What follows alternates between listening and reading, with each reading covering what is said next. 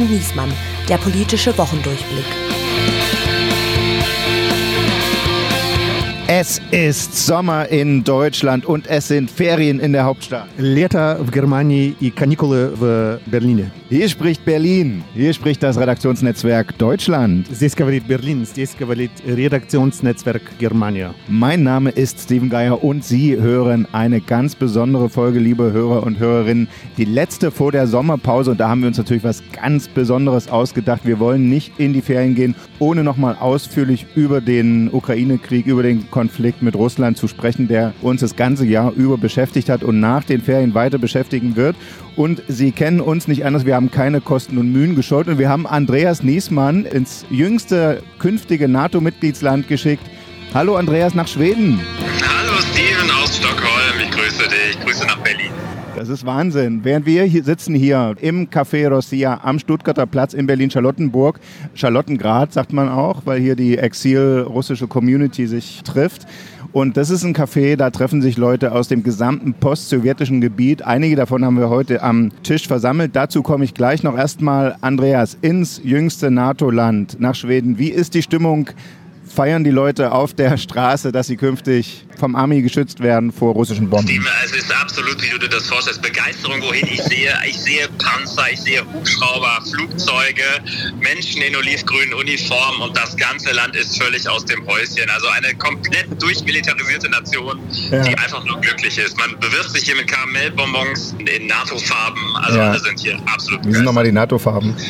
Äh, keine Ahnung. Also, Nein, Spaß beiseite. Ja. Also wer Schweden kennt, weiß es ja auch, äh, der Skandinavier an sich und der Schwede im Besonderen neigt jetzt nicht zur großen Aufregung und äh, zum Extrovertiertsein, sondern die Leute sind tendenziell eher cool. Ähm, das hat man ja auch gesehen, ein bisschen an dieser, äh, an dieser Verzögerung des NATO-Beitritts durch die Türkei, durch Erdogan. Das hat ja nicht dazu geführt, dass hier irgendwie in Stockholm die Nerven blank gelegen hätten und das sehen wir auch heute noch. Also die Leute sind entspannt und ruhig und Erdogan zickt ja auch schon wieder ein bisschen rum und auch das nimmt man ja hier mit so einer gewissen Gelassenheit halt zur Kenntnis äh, und überlegt sich, naja. Und wenn du jetzt schon ehrlich bist, müssen wir auch zugeben, in Wirklichkeit bist du natürlich einfach nur in Urlaub in Schweden und nicht für den Podcast hingereist. Das ist natürlich und äh, mein, äh, mein Hauptfokus äh, in diesen Tagen ist auch nicht die schwedische Stimmungslage äh, bezüglich des NATO-Beitritts zu äh, erforschen, Full Disclosure, sondern eigentlich frage ich die Leute eher, wo ich die nächsten und besten Zimtschnecken bekomme. das ist also das, was mich eigentlich wirklich interessiert ja. gerade. Bei den Zimtschnecken würde ich an deiner Stelle aufpassen. Lavrov hat schwere Vergeltung dafür angekündigt, dass Schweden jetzt in die NATO geht. Wer weiß, ob diese Zimtschnecken alle noch genießbar sind. Habe ähm, ich gelesen. Ich ja. frage mich, was er vorhat. Ja, ja das eben. wird interessant. Ja, äh, also Ikea würde ich sagen, ist ein mögliches Ziel.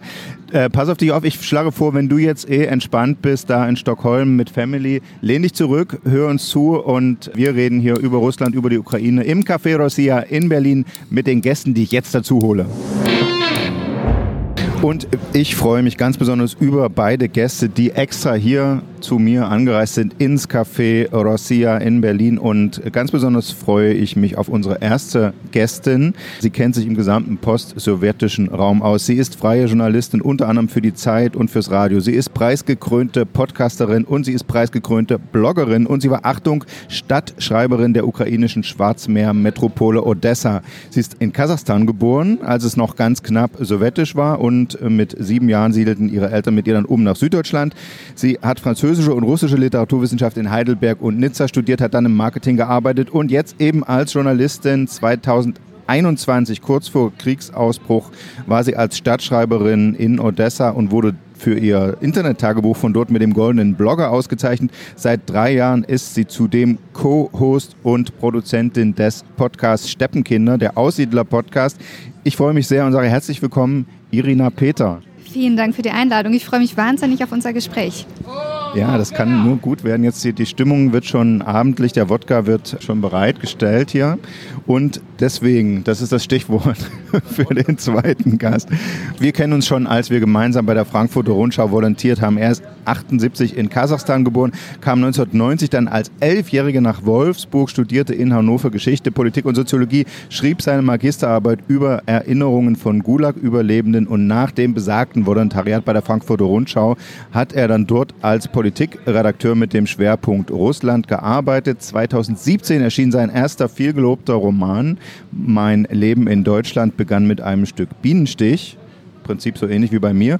Und im vorigen Jahr sein zweiter Roman Wir verstehen nicht, was geschieht, inspiriert von wahren Biografien von Gulag-Überlebenden. Seit diesem Jahr ist er zudem Redakteur beim Medienhaus Table Media, wo er weiter als Experte für Russland den gesamten post-sowjetischen Raum arbeitet. Wunderbar, dass du hier bist, Strafstvoi Viktor Funk. Privet Steve und vielen Dank für die Einladung und ich freue mich auch, dass wir uns auch mal wiedersehen. Was sagst du zu unserer Location? Ich finde die Location interessant, ja, sagt man das, glaube ich, diplomatisch. Aber ich würde ganz gerne im anderen Zusammenhang klugscheißen, wenn ich darf.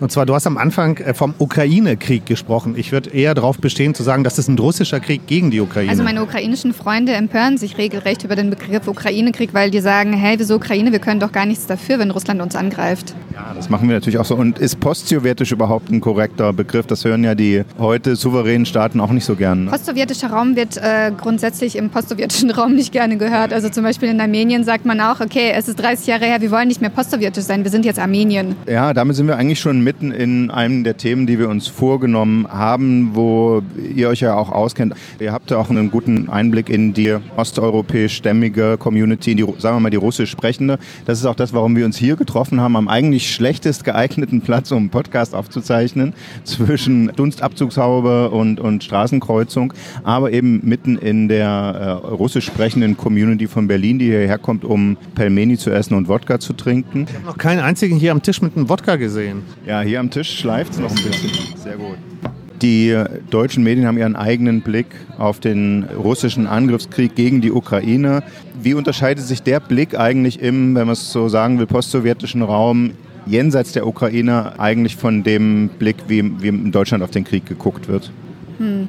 In Deutschland unterscheidet sich der Blick vielleicht bei denjenigen, die sich noch sehr verbunden fühlen mit Russland oder mit der Ukraine, je nachdem, wie sie sich da positionieren, wenn sie die Sprache auch beherrschen. Aber sonst würde ich sagen, dass die Stimmung, zum Beispiel jetzt unter Russlanddeutschen, von denen es ungefähr drei Millionen in Deutschland gibt, dass die sich nicht so groß von der mehrheitsgesellschaftlichen Stimmung in Deutschland unterscheidet. Also da gibt es genauso Leute, die sich für die Ukraine positionieren, gegen Russland und umgekehrt genauso.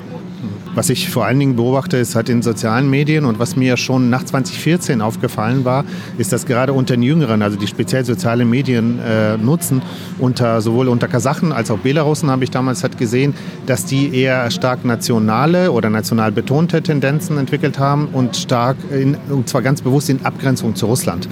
Also da, man könnte eigentlich sagen, dass der Krieg, den Russland ja faktisch schon 2014 angefangen hat, eher dazu gesorgt hat, dass in vielen diesen ehemaligen äh, Sowjetrepubliken eher Abgrenzungstendenzen gerade unter den Jüngeren halt entwickelt haben. Und das hat man natürlich auch jetzt gerade halt auf der politischen Ebene gesehen, nachdem der Krieg dann nicht so verlaufen war, wie Putin es sich erhofft hatte, wie sich in Zentralasien plötzlich Staaten, die normalerweise politisch extrem abhängig sind von Russland, in der Öffentlichkeit sehr abfällig auch gegen Putin gezeigt haben und auch öffentlich von Putin Respekt eingefordert haben. Das war tatsächlich ein Novum seit 1990. Ja. Also es gibt ja in Deutschland einen großen Unterschied zwischen Ost- und Westdeutschen, zeigen Meinungsumfragen, zeigt so meine anekdotische Evidenz, was den Blick auf Russland, was den Blick auf den Krieg angeht. Stellt ihr das auch fest bei der russisch sprechenden Community, dass die größeres Verständnis gegenüber Russland haben, auch wenn sie nicht Russen sind? Ich glaube, so generell lässt sich das überhaupt nicht sagen, weil die Community gibt es so nicht. Also diese Gruppe, die russischsprachig ist in Deutschland, ist ja halt total heterogen. Also die Mehrheit ist, sind Russlanddeutsche und die sind schon total heterogen. Dann hast du Menschen, die äh, belarussische Wurzeln haben, russische Wurzeln und so weiter, die als Arbeitsmigrantinnen zum Beispiel hierher gekommen sind. Dann hast du jüdische Kontingentgeflüchtete. Also es ist so, so vielfältig, deswegen kann man das so ganz pauschal nicht sagen. Aber natürlich Menschen, die mit der russischen Sprache noch viel zu tun haben, die russisches Fernsehen gucken und da gibt es auf jeden Fall Menschen, die fühlen sich dann eher verbunden und können eher die Argumente, die der Kreml verbreitet, nachvollziehen. Genau, ein Stichwort ist ja auch immer, da wird noch russisches Staatsfernsehen auch geguckt. Ja, vielleicht ist es bei den Leuten, die die deutsche Sprache hier nicht so gut gelernt haben, auf jeden Fall so eine Verbindung und ähm, ja, etwas, das ihnen vertraut ist, wo, wo sie auch einen Weg finden, um sich zu informieren und dann leider bekommen sie keine neutralen Informationen, sondern viel Propaganda geboten. Bei den anderen ist es vielleicht auch äh, aus so sentimentalen Gründen. Man hat in der Sowjetunion seine besten, seine Jugendjahre verbracht, ist jetzt vielleicht um die 60, 70 und guckt dann aus eher nostalgischen Gründen vielleicht alte Sowjetfilme auch und dann, hups, zwischendurch ist dann eine Polit-Talkshow oder politische Nachrichten, wo einfach nur Propaganda verbreitet wird und so kriegt man die Leute dann leider auch dazu, die Narrative des Kremls zu glauben. Ist das was, was der Kreml, also Stichwort Russia Today und sowas bewusst auch einsetzt, um äh, in, die, in die westlichen Länder reinzufunken? Ja, absolut. Es gibt einen russischen Politologen, ähm, Nachnamen Solovyov, der hat ein Buch vor ein paar Jahren geschrieben, das hieß auf Englisch ein Almighty Weapon, sozusagen eine allmächtige Waffe und die beschäftigt sich ausdrücklich nur mit Propaganda. Und das ist etwas, was wir halt manchmal vergessen.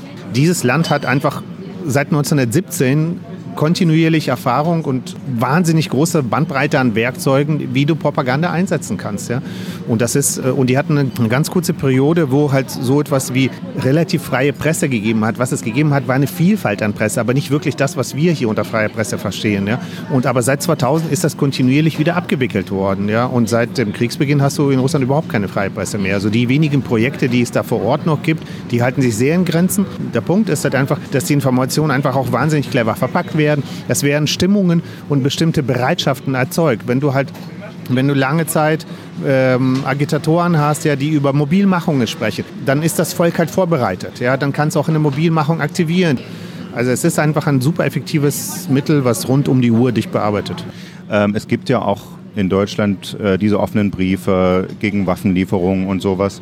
Es gibt die Leute, die quasi auf den pazifistischen Gedanken beharren und sagen, der, und ich kriege viele Leserbriefe in die Richtung, der jede Waffe verlängert, der hat nur den Krieg und so weiter. Ähm, ist das was, was so unter Russlanddeutschen, das ja dein Thema besonders häufig vorkommt?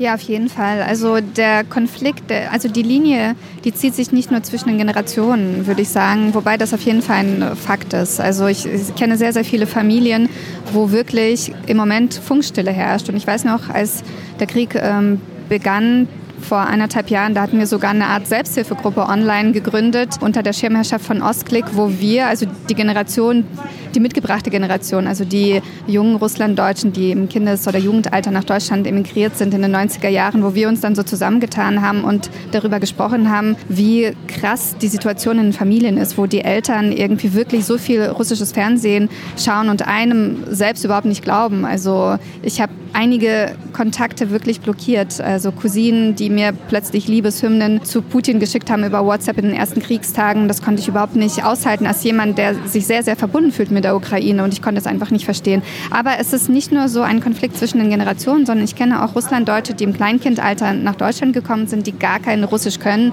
die nicht aus Russland sind, sondern in Kasachstan geboren worden sind und die nicht russisches Fernsehen gucken, aber die über andere Kanäle wie Telegram und WhatsApp und so weiter erreicht werden und zwar auf Deutsch. Also es gibt reichlich Konflikte. Wie erklärt ihr euch das? Also es ist ein viel diskutiertes Thema, genau was den Unterschied zwischen Ost- und Westdeutschland angeht. Also äh, ich bin ja auch in einer früheren DDR aufgewachsen und wir sind natürlich in der Schule deutsch-russische oder deutsch-sowjetische Völkerfreundschaft und sowas so aufgewachsen, aber ähm, es war auch immer was künstlich übergestülptes. Gleichzeitig natürlich Feindbilder Richtung, ne, also Amerika als Feindbild wurde gepflegt, kann man sich auch vorstellen, ist da was hängen geblieben. Andererseits gab es immer eine große Sehnsucht nach Amerika. Also für mich wahnsinnig schwierig zu erklären. Also meine These wäre zum Beispiel, dass es gar nicht danach geht, zu sagen, einer hat Recht und einer hat Unrecht bei den Ostdeutschen, sondern alles in Zweifel zu ziehen. Ne? Also sozusagen auch, was westliche Medien berichten, wird auch durch die Brille gesehen, dass da Interessen dahinter stecken und dass das auch nicht äh, eine neutrale Wahrheit ist und so. Wäre ein Erklärungsversuch? Äh, ich glaube, ein, gro ein, großer Teil der Ablehnung von bestimmten Realitäten, sage ich mal, der hat natürlich auch was mit der eigenen Identität zu tun. Und eine Erfahrung, die gerade, glaube ich, die älteren Generationen machen, die vielleicht, die müssten noch nicht mal so große Systemanhänger dort gewesen sein, aber die haben halt einen Teil ihres Lebens innerhalb bestimmter gesellschaftlicher Normen gelebt. Und dann äh, wirst, siedelst du über oder halt, wie es mit DDR-Bürgern war, ja, die äh, Bürgerinnen auch, die halt von einem Tag auf den anderen eben äh, nicht mehr DDR-Bürgerinnen und Bürger wurden, ja, und man ihnen gesagt hat, das war falsch, das war falsch und das war falsch, das macht, glaube ich, mit der eigenen Identität etwas aus. Und äh, ich glaube, das ist erstmal eine sehr natürliche Reaktion, dass du etwas verteidigst, was dir halt einfach psychische Stabilität gibt. Nur es entlastet dich natürlich nicht der Verantwortung, sich der Realität irgendwann mal zu stellen und vielleicht auch ein paar Wahrheiten, zu, an die man geglaubt hat, zu überprüfen. Ja, das bedeutet natürlich nicht, dass du gleich so ein radikaler Konvertit werden musst, ja, wie es manche gibt, sondern tatsächlich, ich glaube, manchmal ist es ähm, anstrengender, aber vielleicht sinnvoller, auch so ein bisschen zwischen den Schubladen zu bleiben. Es ist auch völlig berechtigt, auch westliche Informationen halt irgendwie erstmal ganz normal kritisch zu bewerten, aber das bedeutet ja nicht, dass man, nur weil man in einem Fall eine Erfahrung gemacht hat, dass man vielleicht auch belogen wurde oder etwas einem verkauft wurde, was nicht stimmte, dass es automatisch so auch im anderen Fall ist. Das ist, glaube ich, so der falsche Reflex. Ja. es ist halt eine Skepsis gesät worden und natürlich es gibt immer wieder Gelegenheiten, wo sich das bestätigt. Also zum Beispiel das Thema jetzt vor einiger Zeit die Streubombenlieferungen durch die USA, die ja in den USA auch wahnsinnig umstritten waren, in, innerhalb der Regierung und so weiter. Ähm, aber das vermittelt sich natürlich dann hier nicht, sondern es kommt an, der Russe wird dafür gescholten, Streubomben einzusetzen. Jetzt schickt der Army selbst welche.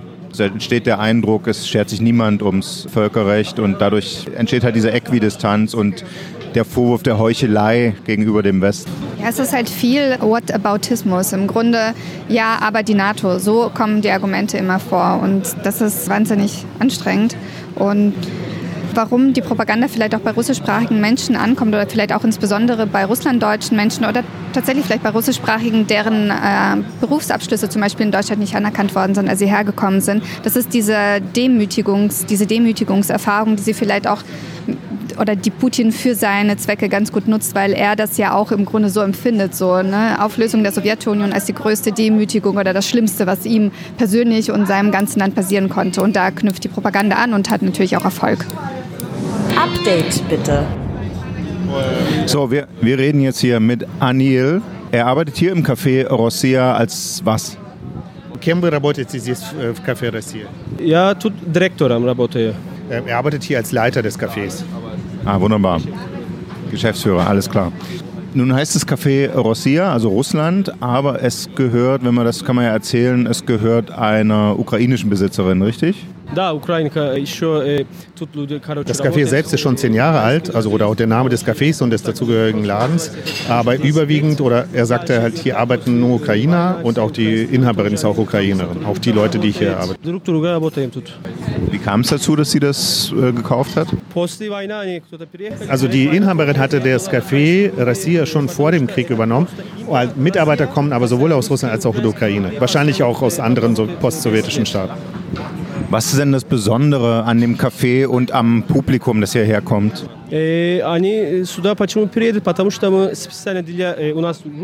Das ist, also es ist halt, es geht einfach ein bisschen um den bekannten Geschmack. Das ist so ein wenig der Geschmack der Heimat. Und die Menschen, die hierhin kommen, die essen ukrainische, russische Küche, also einfach eine Küche, die auf dem ehemaligen Territorium der Sowjetunion verbreitet war. Und das ist das, was die Leute hierhin bringen. Woher kommen die Leute?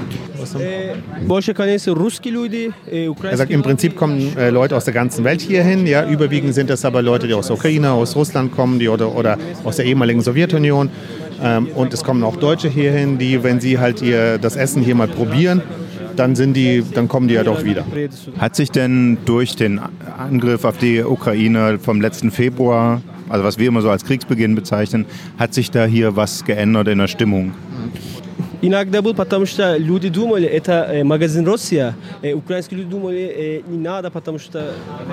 Nach dem Krieg gab es äh, durchaus Stress. Die Leute haben äh, gefragt, was, was soll das hier, dass es hier ein sozusagen Café gibt, das Russia heißt. Auch ukrainische Leute. Und die haben aber dann denen angefangen zu erklären, halt, ja, dass das schon zehn Jahre alt ist. Aber er meint, inzwischen hat sich alles beruhigt und alle kommen und essen hier. Aber reden Ukrainer und Russen hier miteinander? Конечно, все нормально, also es hat sich alles beruhigt. Es gibt manchmal Gespräche, aber es gibt keine Streitereien mehr, keine Diskussionen oder was. Und es kaufen alle in diesem Geschäft ein. Und der Inhaber des Geschäfts, hier des Lebensmittelmarkts, ist ein Türke. Wunderbar, vielen Dank, viel Erfolg. Schönen Abend, thank you. Dankeschön. Frontverlauf. Wir haben die Propaganda in Russland jetzt gerade schon öfter gestreift. Lass uns doch mal gezielt darauf blicken.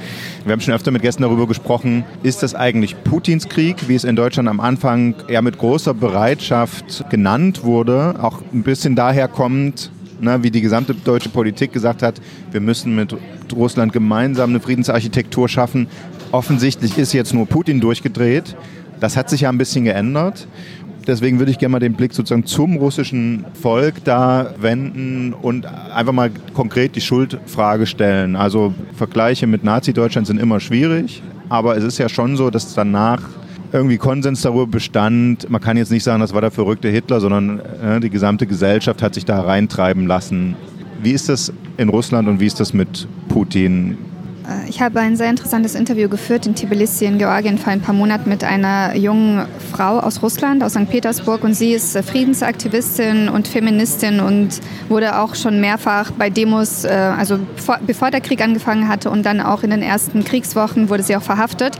Und sie ist dann abgehauen nach Georgien, weil es für sie zu gefährlich wurde in Russland. Und sie hat äh, mir gesagt, sie fühlte sich als äh, also am 24.02.2021 äh, 21, fühlte sie sich so machtlos und so schuld. Und sie hatte das Gefühl, wir haben zu wenig gemacht. Wir haben viel zu wenig gemacht, um, um diesen Tag, um diesen Angriff zu verhindern. Und sie hat sich schuldig gefühlt. Und sie ist aber, glaube ich, eine absolute Ausnahme. Und ich würde nicht von Schuld sprechen der russischen Menschen, sondern von Verantwortung. Und sie sind mitverantwortlich für diesen Krieg und dass er immer noch andauert. Aber sie sind nicht schuld. Ähm, ich kann das nur unterschreiben. Ja. Der, es gibt natürlich gesellschaftliche Bedingungen, die bestimmte Möglichkeiten der politischen Führungsfigur schaffen oder nicht. Und diese Bedingungen wurden halt systematisch vor, vorbereitet, muss man sagen. Wann Putin sich entschlossen hat, wirklich einen großflächigen Krieg zu führen, keine Ahnung, da werden wir noch lange rätseln, aber spätestens seit 2014 gab es die grundsätzliche Bereitschaft. Und dann haben die einfach, also hat das Putin-System es geschafft, einerseits mit einer so einer Balance mit Außenpolitik und, und Innenpolitik, einerseits immer die, die Kriegsvorbereitungen vor, voranzutreiben und andererseits große Teile des Westens im Glauben zu lassen, er wird das nicht ganz eskalieren die Zahlen, die es aus Russland gibt, also, also Meinungsumfragen, die einigermaßen zitierfähig sind, die sprechen leider eine sehr eindeutige Sprache. Ein Großteil der Bevölkerung akzeptiert zumindest den Krieg. Ein kein so kleiner Teil findet das völlig okay und will auf keinen Fall verlieren. Das ist ja das Absurde, ja, dass selbst diejenigen, die sagen, eigentlich wäre es gut, wenn der Krieg morgen endet, sagen, aber wir dürfen nicht verlieren. Und ein sehr, sehr großer Teil ist einfach nur passiv. Es gibt einen schönen Spruch ja im russischen «Мы последний домик в деревне», also wir sind das letzte Häuschen im Dorf. Sprich, was da vorne passiert, interessiert uns nicht, wollen wir auch nichts mit zu tun haben. Diese aktive Passivität, wenn du so willst, ja, die ermöglicht natürlich genau das, was Putin macht. Innergesellschaftlich gibt es in Russland im Moment überhaupt kein Risiko für ihn. Also wenn es für ihn sowas wie ein, wie ein Risiko gibt, dann ist das eher so einen inneren oder so einen etwas weiteren inneren Zirkel, ja. Was bei Prigozhin und sowas zu sehen war. Gescheiterter Putsch, ja, der nicht zwingend zu etwas Besserem geführt hätte, muss man dazu sagen. Der war ein Zeichen dafür, dass da was geht. Und das ist natürlich interessant. Auch für die nächsten Wochen und Monate wird es interessant sein, weil es wird vielleicht auch noch was auslösen. Eigentlich finde ich das eher verwunderlich, dass seit dem 24.02. Äh, letzten Jahres eher so wenig wenn du so willst, Putschversuche, auch, auch so diplomatische, politische oder sowas gegeben hat. Das bedeutet eigentlich, ist dieses Machtzentrum relativ stabil. Das ist die Atmo. Ja, also wir sitzen ja wirklich regelrecht auf einer Straßenkreuzung am Stuttgarter Platz, deswegen die quietschenden Geräusche und äh, Drive-by-Shootings, das ist ja alles Atmo. Und hinter uns, wie gesagt, brummt der Kühlschrank. Du hattest gerade erwähnt, diese passive Mentalität. Ich habe auch jetzt ein Interview gelesen. Es gibt so eine, auch eine Angst vor der Freiheit. Ne? Tradiert ist ja klar, seit, also seit Menschengedenken regelrecht gibt es ja dann nicht sowas wie, wie einen Bürgerbegriff in Russland oder einen Zivilgesellschaftsbegriff. Und das scheint mir auch ein großer Unterschied zur Ukraine zu sein. Ne? Mit den Leuten, mit denen wir gesprochen haben in der Ukraine, da äh, gibt es tatsächlich ein Bewusstsein, dass man Teil des Staates ist und nicht sich alles vorsetzt. Es gab freie Wahlen. Ja, es gibt auf jeden Fall einen großen Unterschied zwischen der Ukraine und Russland. Äh, die Ukraine hat es tatsächlich geschafft, in den vergangenen äh, über 30 Jahren sich zu emanzipieren, sich in Richtung Demokratie zu entwickeln. Also sie sind noch auf dem Weg, aber sie haben unglaubliche Fortschritte gemacht, während Russland sich eher zurückentwickelt hat in Richtung Stalinismus. Und das ist frappierend, dieser Unterschied. Du bist ja relativ lange in der Ukraine gewesen. Äh, uns hat jemand gesagt, dass die auch schon in der Sowjetunion immer die Unruhegeister waren ne? und dass auch in den mythisiert, also Mythologie. Jetzt. Ja, deswegen. Also das kannst du auch so pauschal nicht sagen. Es gab natürlich auch solche, wenn du so willst, sozusagen Unruhegeister gab es halt auch in anderen Republiken, gerade halt in den 80er Jahren. Ja. Oder guck dir mal den Kaukasus an, da führt Russland im Prinzip irgendwie seit 200 Jahren Kolonialkrieg bis heute. Ja. Ähm, und ähm, das, das kann man, glaube ich, so pauschal nicht sagen. Es gab auch innerrussische ähm, Konfliktherde immer wieder. Ja. Also es ist ja nicht so, dass sozusagen alle Völker äh, dort halt oder alle Gruppen, ethnische Gruppen, nennst wie du willst, immer halt irgendwie so super emanzipiert und demokratisch waren, aber nur äh, der Iwan nicht. Ja? Das wäre halt wirklich auch, äh, gibt es leider immer wieder halt auch in diesen Diskussionen, die seit dem Kriegsbeginn laufen, immer wieder so eine, ja, so eine Abwertungsspirale es gibt ein sagenhaft gutes Buch, ja, das von einem amerikanischen Autor, der sich äh, damit beschäftigt, neben äh, der, die Zivilisierung des Ostens. Und die findet quasi so in westlichen Köpfen statt. Und jetzt haben wir die Zivilisationsgrenze jetzt sozusagen bis hinein in den Donbass verschoben, so immer äh, in unseren Vorstellungen. Aber danach, da fängt der Sumpf und der, der nie, nie zu demokratisierende irgendwie Iwan an. Ja? Und das ist natürlich ein Teil des Problems auch im Großen und Ganzen, so, so bei der Lösungsfindung. Was aber total wichtig ist, einfach zu sehen, das Land hatte nie eine demokratische Phase. Ja, und es gab auch auf dem russischen Territorium bis auf eine ganz kurze Zeit, zwischen den Revolutionszeiträumen, wirklich sowas wie ein, wie ein demokratisches Bewusstsein. Ja, die haben irgendwie die Leibeigenschaft erst irgendwie Ende des 19. Jahrhunderts irgendwie abgeschafft. Das rechtfertigt und erklärt natürlich nicht alles, ja, aber es ist so, dass Demokratie, und das weiß, glaube ich, Deutschland besser als viele andere Staaten, auch gelernt werden muss. Und diese Chance, die hat es dort bis jetzt nicht in dem Maße gegeben. Und ich verteidige damit überhaupt nicht, was da passiert, ja, sondern einfach, das muss man einfach mal sehen. Als im Iran sich die Lage jetzt so verschärft hat, gab es von vielen Exil-Iranern hier Demonstrationen, Zehntausender, die da vor die Botschaften gezogen sind und sowas. Generell Exil-Iraner sehr Exiliraner sehr outspoken, auch äh, in den sozialen Netzwerken zum Beispiel. Was Vergleichbares sieht man von sozusagen russischen Dissidenten, Exilrussen nicht, ist mein Eindruck. Ja, das stimmt. Wo ich das aber wahrgenommen habe, ist zum Beispiel in Georgien. Also da siehst du regelmäßig russische Menschen auf der Straße, die für den Frieden demonstrieren und gegen den Krieg. Ja, interessant, interessanter Aspekt hier in Deutschland. Es gibt, glaube ich, schon so kleine Meetings in, in Berlin vor allem. Aber wäre die Frage, warum das eigentlich so ist. Also die, die, man muss ja dazu sagen, das kannst du vielleicht nochmal erklären, die Russlanddeutschen hat ja weder was mit Sowjetunion zu tun, noch mit Exilrussen. Das ist ja eine, eine eigentlich andere Kategorie. Ne? Russlanddeutsche haben insofern mit der Sowjetunion etwas zu tun, als sie dort gelebt haben eine Zeit lang. Und Russlanddeutsche sind Menschen, die vor rund 200 Jahren aus deutschsprachigen Ländern ins zaristische Russland ausgewandert sind. Deswegen Russlanddeutsch hat aber, also Russland hat nichts mit dem Land Russland von heute zu tun. Die meisten Russlanddeutschen kommen aus Kasachstan. Und wie groß ist die Community, die du jetzt Russlanddeutsche nennen würdest, noch in Deutschland? Also die meisten Russlanddeutschen sind nach dem Zerfall der Sowjetunion nach Deutschland gekommen und es sind damals über zwei Millionen eingewandert und einige sind natürlich gestorben in den vergangenen 30 Jahren, einige sind zur Welt gekommen und man spricht heute von drei, über drei Millionen ungefähr Russlanddeutschen, die in Deutschland leben. Und es gibt aber immer noch Russlanddeutsche in Russland und in Kasachstan. Was, was mir nur aufgefallen ist, gerade bei Jüngeren, äh, ist, dass die seltener sagen Russlanddeutsche, sondern die sagen tatsächlich, ich bin Kirgistan-Deutsche, ich bin Kasachstan-Deutsche, ich bin Ukraine-Deutsche. Also die, die differenzieren sozusagen den Her die Herkunft mehr geografisch, während das bei denjenigen, die so um, um also vor 1990 oder um 1990 rumgekommen sind, eher, glaube ich, tatsächlich eher so ein kultureller Bezug ist. Die Gruppe, die jetzt nach Kriegsbeginn hergekommen ist, die ist natürlich total interessant und vor allen Dingen gibt es in dieser Gruppe erhebliche Kämpfe. Also da gibt es ganz viele Diskussionen um Imperialismus, es gibt ganz viele Diskussionen um die Art, wie, kämpft, wie kämpft man gegen Putin. Äh, da gibt es erheblichen Beef, der auch dem Kreml nutzt, muss man sagen. Ja. Wie sieht denn sozusagen der sich als Russe verstehende, aber schon Jahrzehnte in Deutschland lebende Russe den Krieg? Kannst du das sagen? Also da fehlt es leider an einer soliden Faktenlage. Es gab kürzlich eine Umfrage von der Deutschen Welle und da wurden russischsprachige Menschen in Deutschland telefonisch befragt. Da weiß man jetzt nicht ganz genau, wer da tatsächlich befragt worden ist. Waren das jüdische Kontingentgeflüchtete, waren das Russlanddeutsche oder waren das Russen, Ukrainer, Belarussen, wie auch immer.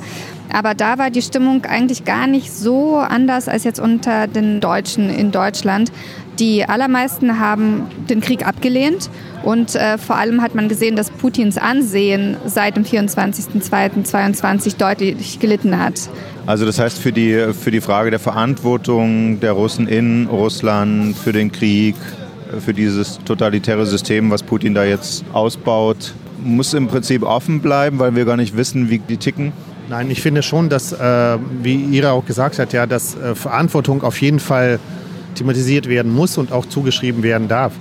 Die große Mehrheit äh, schafft es einfach, den Krieg auszublenden. Und das ist auch natürlich das, was das äh, ganze staatlich gesteuerte Medienkonzept auch vorsieht. Ja, die, die, die sollen wissen, es gibt äh, diese äh, euphemistisch genannte militärische Spezialoperation. Die sollen wissen, dass äh, sie bereit sein, so, sein sollen zu sterben für etwas ganz Großes. Aber äh, die sollen auf keinen Fall sich zu viel Gedanken darüber machen. Ja. Victor und ich haben eine gemeinsame Freundin, die in Moskau lebt und sie ist jedes Mal schockiert von dieser Gleichgültigkeit ihrer russischen Nachbarn und Nachbarinnen. Und ich glaube, das zeichnet die russische Gesellschaft in erster Linie aus, dass die so wirklich sich komplett ins Private zurückziehen und einfach, also die kriegen ja schon mit, was passiert. Und ich meine, heutzutage, wenn du wirklich wissen möchtest, was los ist, gehst du auf Telegram, weil das ist nicht zensiert so oder da kriegst du halt die Informationen, die du haben möchtest. Darum geht es nicht, sondern die einen glauben wirklich daran, dass Russland sich verteidigen möchte. Sie sind wirklich davon überzeugt. Und den anderen ist es einfach egal. Sie möchten ihre Privatsphäre schützen. Die K-Frage. So, wir haben das Gespräch mal kurz unterbrochen, um ein bisschen was über euch zu erfahren. Wie viele Erinnerungen habt ihr eigentlich noch an, an Kasachstan? Welchen Bezug habt ihr noch zu Kasachstan? Wir sind dafür hier mal um die Ecke vom Café Rossier gegangen in den ja, postsowjetischen Supermarkt. Ja, also ich, es ist, man sieht georgischen Wein und es ist nicht nach Nationalitäten geordnet, muss man sagen. Was fällt euch zuerst auf? Komm mal mit, wir gehen hier mal zur Fischtheke. Das scheint mir hier sehr kasachisch zu riechen, oder? Naja, ehrlich gesagt, so eine riesige Auswahl hat es in den Geschäften äh, in Kasachstan nicht gegeben, als ich noch dort Kind war. Ja. Ja, erkennst du irgendwas, wo du sagst, typisch Kindheit? Äh, naja, es gibt natürlich tatsächlich so ein bisschen getrocknetes Fisch oder so oder vor allen Dingen Süßigkeiten, aber nie in dieser Auswahl, nie in dieser Vielfalt. Und hier hast du natürlich auch äh, wahnsinnig viel so internationale äh, Geschichten, ja, wie irgendwie diese geröstete Maiskörner oder so. Das habe ich zum ersten Mal in meinem Leben in Spanien gegessen und nicht in Kasachstan. Was ist deine Beziehung zu Kasachstan? Du bist ja regelrecht auf Spurensuche deiner Familie da schon mehrmals unterwegs gewesen, ne? Ja, ich fahre auch in ein paar Wochen wieder hin, seit vielen Jahren mal wieder und ähm, ja, will das Ganze auf mich wirken lassen. Mich interessiert natürlich auch, wie die Stimmung gerade ist, was äh, Russland und Ukraine angeht. Und ich verbinde die Steppe mit, mit Kasachstan, mit meiner Kindheit, wo wir im Grunde unsere gesamte Kindheit draußen verbracht haben. Also im Winter bei minus 40 Grad im Schnee spielend und im Sommer bei 40 Grad am Fluss spielend. Also als Kind erlebt man das ja immer sehr positiv. Aber ja, aber mir sind hier gerade eingelegte Sachen aufgefallen. Also eingelegte äh, Gurken und Tomaten, das kenne ich auch alles von meiner Mama. Das wird zu Hause noch so gemacht, oder? Genau. Zu den Gurken kann ich dir was sagen. Und zwar äh, sind es Malasolne Agurze. Also das heißt, die werden in so Salzlake kurz eingelegt, so ein, zwei Tage. Und dann sind sie noch so ein bisschen knackig. Also die werden nicht in Essig eingelegt. Schmecken ganz besonders und besonders gut bei meiner Mama. Ja. Das sieht aus, was, was ich mir jetzt nicht trauen würde zu, zu kaufen. Das hier. Die Tomaten sind auch weiß geworden, oder? Das, das eingelegte Kraut, das ist zum Beispiel eher koreanisch und das äh, liegt an vielen auch ähm, Koreanern, die es in Kasachstan zum Beispiel gab. Ja, es gab ja, das waren ja nicht nur Russlanddeutsche, die aus dem Westen deportiert waren. Es gab Japaner, es gab Koreaner, es gab Ukrainer und die alle haben halt irgendwas mitgebracht. Und zum Beispiel dieses Kraut, das war total viel bei uns auf dem Bazar. Mhm. Und auch Chiboreki, die wir hier im Café gegessen haben, die gab es dort auch. Ja, wollen wir mal durchgehen, ob wir noch was sehen, was uns interessiert? Ah, Lorbeer. Hier sehen wir getrocknete Lorbeerblätter. Die kommen in so gut wie jedes, äh, jede sowjetische Suppe zumindest. Also das ist, so schmeckt für mich Sowjetunion. Und hier, wir haben was, Ukra wir haben was Ukrainisches entdeckt. Das gehörte doch dem Präsidenten, ähm, Gott, wer ist der denn? Poroschenko, Poroschenko, genau, Roshen. Genau, der war ein, ein, ein Süßkram-Oligarch, bevor er zum Präsidenten gewählt wurde. Und was ist das jetzt? Das sind einfach sowas wie äh, Haselnusskekse, sowas wie, ähm, die, genau, das sind doch, gibt so italienische Waffeln. Wie hieß die Firma von dem? Rochen. Sehr schön, wunderbar. So, na, dann gehen wir wieder raus ins Café und unterhalten uns weiter. Die offene Rechnung. In Deutschland unterscheidet sich ja die veröffentlichte Meinung, was den Krieg angeht, in der Frage der Kriegsschuld doch in, in, in einigen Bereichen, einigen Teilen, einigen Milieus von der öffentlichen Meinung. Also man hört es immer vor allen Dingen von der AfD, die sprechen klar aus, Ja, die, der, der Krieg hat viele Mütter, habe ich äh, den AfD-Chef Kropala mal sagen hören. Das sehen wir nicht so, dass da Russland die alleinige Schuld hat, wenn überhaupt eine überwiegende Schuld, hat die NATO die da nicht reingetrieben und so weiter. Ich würde das jetzt nicht so ost-west-mäßig verorten, weil verklausuliert hört man das auch von Westlinken. Frau Wagenknecht. Wagenknecht, aber diese, diese äh, Briefe gegen Waffenlieferungen haben das ja auch oft mit geatmet, so nach dem Motto, der Putin ist so ein bisschen dazu getrieben worden. Wie wird das bei den, bei, bei den Russlanddeutschen, bei der Community, mit der du so Kontakt hast, diskutiert? Ich hatte kürzlich mit einem Russlanddeutschen gesprochen in meinem Alter, also ich bin jetzt 40, und er meinte dann, also er schien mir eigentlich ganz liberal eingestellt und dann kamen wir auf das Thema Krieg in der Ukraine und dann meinte er, naja, wenn sich zwei streiten, dann wird es ja irgendwie Gründe für beide Parteien geben und wir sollten uns da nicht einmischen. Ich dachte nur, nee, so ist es nicht. Und nein, die NATO hat es auch jetzt nicht total irgendwie verkackt oder so, sondern Russland ist der Aggressor und führt einen Krieg, der absolut nicht akzeptabel ist. Und da gibt es keinen Whataboutismus und da gibt es nicht, und der andere hat, aber nein. Also die Faktenlage ist für mich ganz, ganz klar. Aber klar, in der Community wird es so diskutiert. Und zwar auf Basis der Narrative, die der Kreml verbreitet. Ist das ein reiner Kreml-Narrativ? Also was in Deutschland ja viel nach 2014 vor allen Dingen diskutiert wurde, war, gab es das Versprechen bei der, im Zuge der deutschen Einheit, der Zustimmung von äh, Gorbatschow zur deutschen Einheit, gab es da das Versprechen, die NATO dehnt sich nicht weiter nach Westen aus und wenn ja, ist das gebrochen worden und so weiter. Also ist das ein reines Kreml-Narrativ? Also es kommt darauf an, wie du das jetzt auslegst. Ja? Also Gorbatschow selbst hat ja gesagt, dass es keinen schriftlichen Versprechen gegeben hat.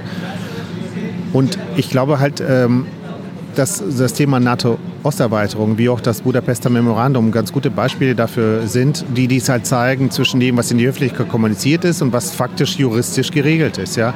In beiden Fällen sind Absichtserklärungen abgegeben worden, ja, mal in die Hand, mal publizistisch, sonst was, aber es gibt nie schriftliche Verträge, wenn du so willst. Ja. Das ist das eine. Das andere ist, auch wenn Russland für sich selber die Folgeregelungen aller Verträge, die die Sowjetunion geschlossen hat, beansprucht, heißt es ja nicht, dass alle ehemaligen Sowjetrepubliken diesen Folgeregelungen sich anschließen müssen. Ja? Also was besonders die baltischen Staaten betrifft. Ja? Die sind dann souveräne neue Staaten und die dürfen halt selbst neue ähm, Verträge halt schließen. Aber man kann aus heutiger Sicht natürlich sagen, jetzt wo der Krieg läuft, kann man sich auch mal zurückdrehen und sagen, hat die NATO da immer schlau agiert. Also klar ist das das souveräne Recht der Länder, sich dazu bewerben. Musste die NATO die alle aufnehmen? Wäre es nicht deeskalierender gewesen zu sagen, nein, wir nehmen euch nicht auf? Ich verstehe diese Frage absolut. Und ich finde auch, das ist auch richtig, dass man darüber nachdenkt, über welche Deeskalationsmechanismen kann man in der internationalen Diplomatie entwickeln. Gleichzeitig aber darf diese Frage nicht so rüberkommen, dass sie eine Partei von der Verantwortung rausnimmt. Ja, du kannst nicht sagen, wenn ich nur aggressiv genug, wenn ich nur passiv-aggressiv genug handle, dann kann ich die anderen immer, kann ich A, erstens äh, dir, Steven, immer die Verantwortung zuschieben für irgendetwas, wenn mir irgendwas nicht passt und dich am Ende sozusagen auch angreifen, weil du dich nicht so verhalten hast, wie es mir genehm ist, völlig unabhängig von deinen Bedürfnissen. Russland hat eine Verantwortung für das, was es tut. Ja, Putin hat eine Verantwortung. Der hatte am 21. Februar letzten Jahres oder am 23. Februar letzten Jahres hatte er die besten Karten seiner Karriere. Er hat sich dagegen entschieden. Er dachte, er könnte noch mehr haben. So und jetzt hat er ein Land militärisch modernisiert, wie er das nie haben wollte, ja, die Ukraine. Er, hat die Ukraine. er wird die Ukraine viel schneller in die EU pushen, als sie die Chance gehabt hätte. Ja, und eventuell sogar in die NATO, das müssen wir mal abwarten. Aber er hat an allen strategischen Punkten verloren und hat einfach wahnsinnig viele Menschen sterben lassen, einfach nur, weil er sich in seinen Größenwahn nicht bändigen konnte. Gleichzeitig gibt es ja äh, vor allen Dingen in Deutschland immer diese offenen Briefe, diese Petitionen, die Rufe nach Diplomatie. Jetzt kennen wir die Äußerungen von Lavrov, von Putin. Wir können, wir, die Ziele, die wir in der Ukraine verfolgen, die können wir nur militärisch erreichen. Das ist ja von russischer Seite so gesagt worden. Das wird in Deutschland komischerweise immer entweder nicht gehört oder nicht ernst genommen. Wie siehst du das? Wie wird das diskutiert bei den Leuten, mit denen du Kontakt hast, wo du unterwegs gewesen bist? Was ist die Perspektive, aus dem Krieg rauszukommen? Also die Perspektive, die mich jetzt am meisten berührt hat in den vergangenen Wochen, ist, ich war in Bosnien und habe mit Menschen über den Bosnienkrieg gesprochen. Und da war ja auch in meinem Raum, wie kommen wir aus diesem Krieg heraus? Was machen wir? Können wir mit den Serben verhandeln? Und wie hat der Krieg geendet? Durch Waffengewalt. Es ging nicht anders. Die NATO musste angreifen. Du kannst nicht mit Menschen verhandeln, die ein anderes Land einfach nur zerstören möchten. Und der Frieden, der damals aber geschaffen worden ist, ist trotzdem kein dauerhafter, weil dieses Dayton-Abkommen hat ja dafür gesorgt, dass der Aggressor 49 Prozent des bosnischen Landes bekommen hat. Und es kann sein, dass der Krieg in der Ukraine auch auf etwas Ähnliches hinausläuft, dass am Ende Putin einen Teil der Ukraine tatsächlich bekommt und das ist dann dieser Frieden, der aber dauerhaft doch wieder zu Krieg führt. Und das befürchte ich jetzt tatsächlich, dass es einfach dieser Abnutzungskrieg ist, der vielleicht eine ähnliche Entwicklung nimmt wie der Bosnienkrieg damals. Du bist ja in Odessa gewesen. Kannst du dir vorstellen, wie so eine ukrainische Bevölkerung unter russischer Besatzung, die es ja dann wäre, funktionieren würde, wie die sich da arrangieren müssten? Ich möchte mir das nicht vorstellen, das wird auch nicht passieren. Das, das kann nicht sein. Das darf nicht sein. Es gab letzte Woche kam eine Geschichte vom äh, AFP raus, die äh, extrem gute Recherche gemacht haben in den, äh, besetzt, in den ehemals besetzten, jetzt frisch befreiten Gebieten, wo halt einfach eine große Anzahl von Folterkammern und Lagern gefunden wurde, wo sehr viele Zwangs äh, also Zivilistinnen ähm, dafür eingesetzt wurden, um Schützengräben auszuheben. Es war einfach ein sehr, sehr brutales Gewaltregime, das dort geführt wurde. Äh, es ist absolut mit Sicherheit davon auszugeben, selbst wenn man jetzt morgen äh, da eine Mauer ziehen würde, ja, wird Russland auf den Gebieten, die es frisch erobert hat, eine relativ starke Diktatur erstmal einführen, um einfach alles erstmal in Grund und Boden zu verdammen, was da irgendwie aufmuckt. Und das wird definitiv mit Deportation, das wird definitiv mit sehr großer physischer Gewalt einhergehen. Das findet ja jetzt schon statt. Da muss ich auch mal klar machen, was in Russland passiert, dass da jemand für 25 Jahre ins Straflager kommt, der seine Meinung zum Krieg gesagt hat oder ein, ein Vater in den Knast gesteckt wird, weil seine Tochter in einer Schule ein Bild gemalt hat, was irgendwie als Anti-Krieg-Zeichnung gewertet wurde. Also das sind ja eigentlich schon stalinistische Vorgehensweisen. Ne? Und die Hemmschwellen fallen dort. Also im Laufe dieses Jahres äh, gibt es einfach mehr und mehr solche Verfahren. Es gibt mehr und mehr Urteile. Die Strafen sind einfach wahnsinnig hart. Ja, das heißt immer wegen der Diskreditierung der, der russischen Armee, fast hätte ich gesagt der Roten Armee. Ähm, und das führt halt einfach dazu, dass die Leute ähm, ja, dann immer weniger halt aufmucken, obwohl es wirklich tagtäglich so Einzelproteste gibt. Ja, es gibt jeden Tag, siehst du Meldungen in sozialen Medien, wo wieder jemand verhaftet wurde, wo wieder ein Gerichtsverfahren beginnt. Es ist einfach ein ähm, nah an totalitärem System, was da in Russland passiert. Und was ist die Perspektive der Ukraine, wenn du mit, mit deinen ukrainischen Freunden redest? Worauf stellen die sich sozusagen realistischerweise ein? Nicht wie es im Idealfall laufen kann, sondern was sie so hoffen, dass es vielleicht kommen könnte? Meine ukrainischen Freunde stellen sich darauf ein, dass der Krieg noch relativ lange dauern wird, aber sie sind fest entschlossen, das Land nicht zu verlassen und zu bleiben. Sie sagen, das ist ihre Heimat und sie werden sich auf gar keinen Fall unterwerfen. Wir gehen so in den Sommer, wie wir ins Jahr gestartet sind. Die Fragen werden offen bleiben. Wir werden es heute nicht lösen können, aber wir hoffen, Sie haben ein paar neue Sachen gehört von uns. Auf jeden Fall haben Sie gehört, wie sich anhört im Café Rossia, im Café Russland in Berlin.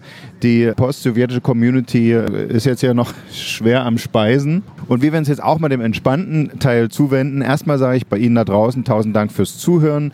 Wir verabschieden uns in die Sommerpause. Das heißt, wir sind anders als sonst nicht in 14 Tagen wieder da, sondern es dauert ein bisschen. Deswegen drücken Sie jetzt den Abo-Knopf, damit Sie automatisch angezeigt bekommen, wenn die nächste Folge da ist. Und ich sage tausend Dank bei meinen Gästen, tausend Dank bei Viktor Funk. Danke dir, Steven, dass wir dabei sein konnten. Und tausend Dank bei Irina Peter und hört alle Ihren Steppenkinder-Podcast. Mhm, Dankeschön für die Einladung. Es war mir ein Fest. Das letzte Wort. So, Andreas, das war's jetzt mit den Gästen. Wir haben, glaube ich, alles soweit erschöpfend behandelt. Wie war's? Wie fandest du es? Wie war's für dich? Super, ich bin total beeindruckt. Also was ich alles erfahren habe heute über Osteuropa, über die Ukraine, über Russland, Dinge, die ja. ich nicht gewusst ja. habe, auch die Kulinarik. Also ja. Hast du noch eine Frage hier zur Stimmung am Stuttgarter Platz im Café Russland?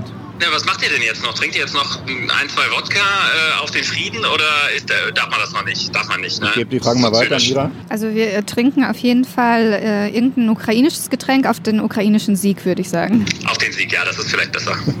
Dann wünsche ich wohl bekommst. Dann sagen wir Skoll nach Schweden. Ciao. Ciao.